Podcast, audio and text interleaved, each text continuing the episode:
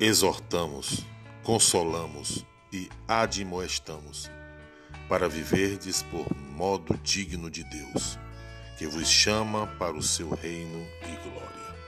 Primeira carta de Paulo aos Tessalonicenses, capítulo 2, versículo de número 12.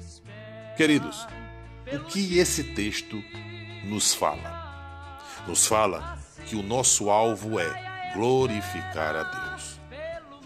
A vida cristã deve refletir Cristo. Uma vida de consagração a Deus deve demonstrar Deus por meio de ações. O Novo Testamento sempre usa a ideia de ser digno. O texto que lemos nos dá o exemplo que os cristãos são exortados a viver por modo digno de Deus que vos chama. Mas o que isto significa?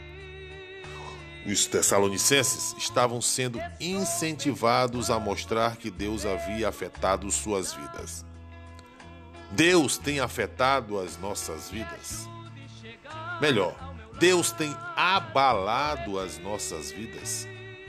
Queridos, os cristãos devem se comportar de modo a mostrar às pessoas como Deus é e como ele espera que o seu povo viva.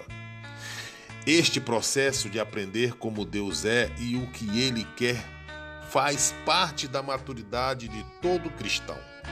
Não esperamos que os novos convertidos saibam tudo sobre Deus e sobre a vontade de Deus para as suas vidas, mas esperamos que eles estejam provando sempre o que é agradável ao Senhor.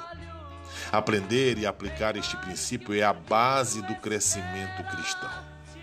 O versículo 12 não diz que somos dignos de participar do reino e da glória de Deus. Isto é um dom, um presente que jamais poderemos adquirir por nossos próprios esforços. O versículo ensina que o nosso intuito deve ser viver vidas piedosas, consagradas a Deus, e esse intuito é digno.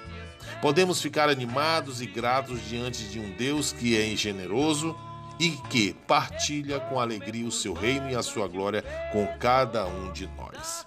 Ele quer que nossa resposta seja viver de modo a refletir o seu caráter. Ou seja, é uma pergunta que não quer calar. As pessoas veem Deus em nós? As pessoas veem Deus em você? Que Deus, nesse dia de hoje, nos abençoe grandemente em nome de Jesus.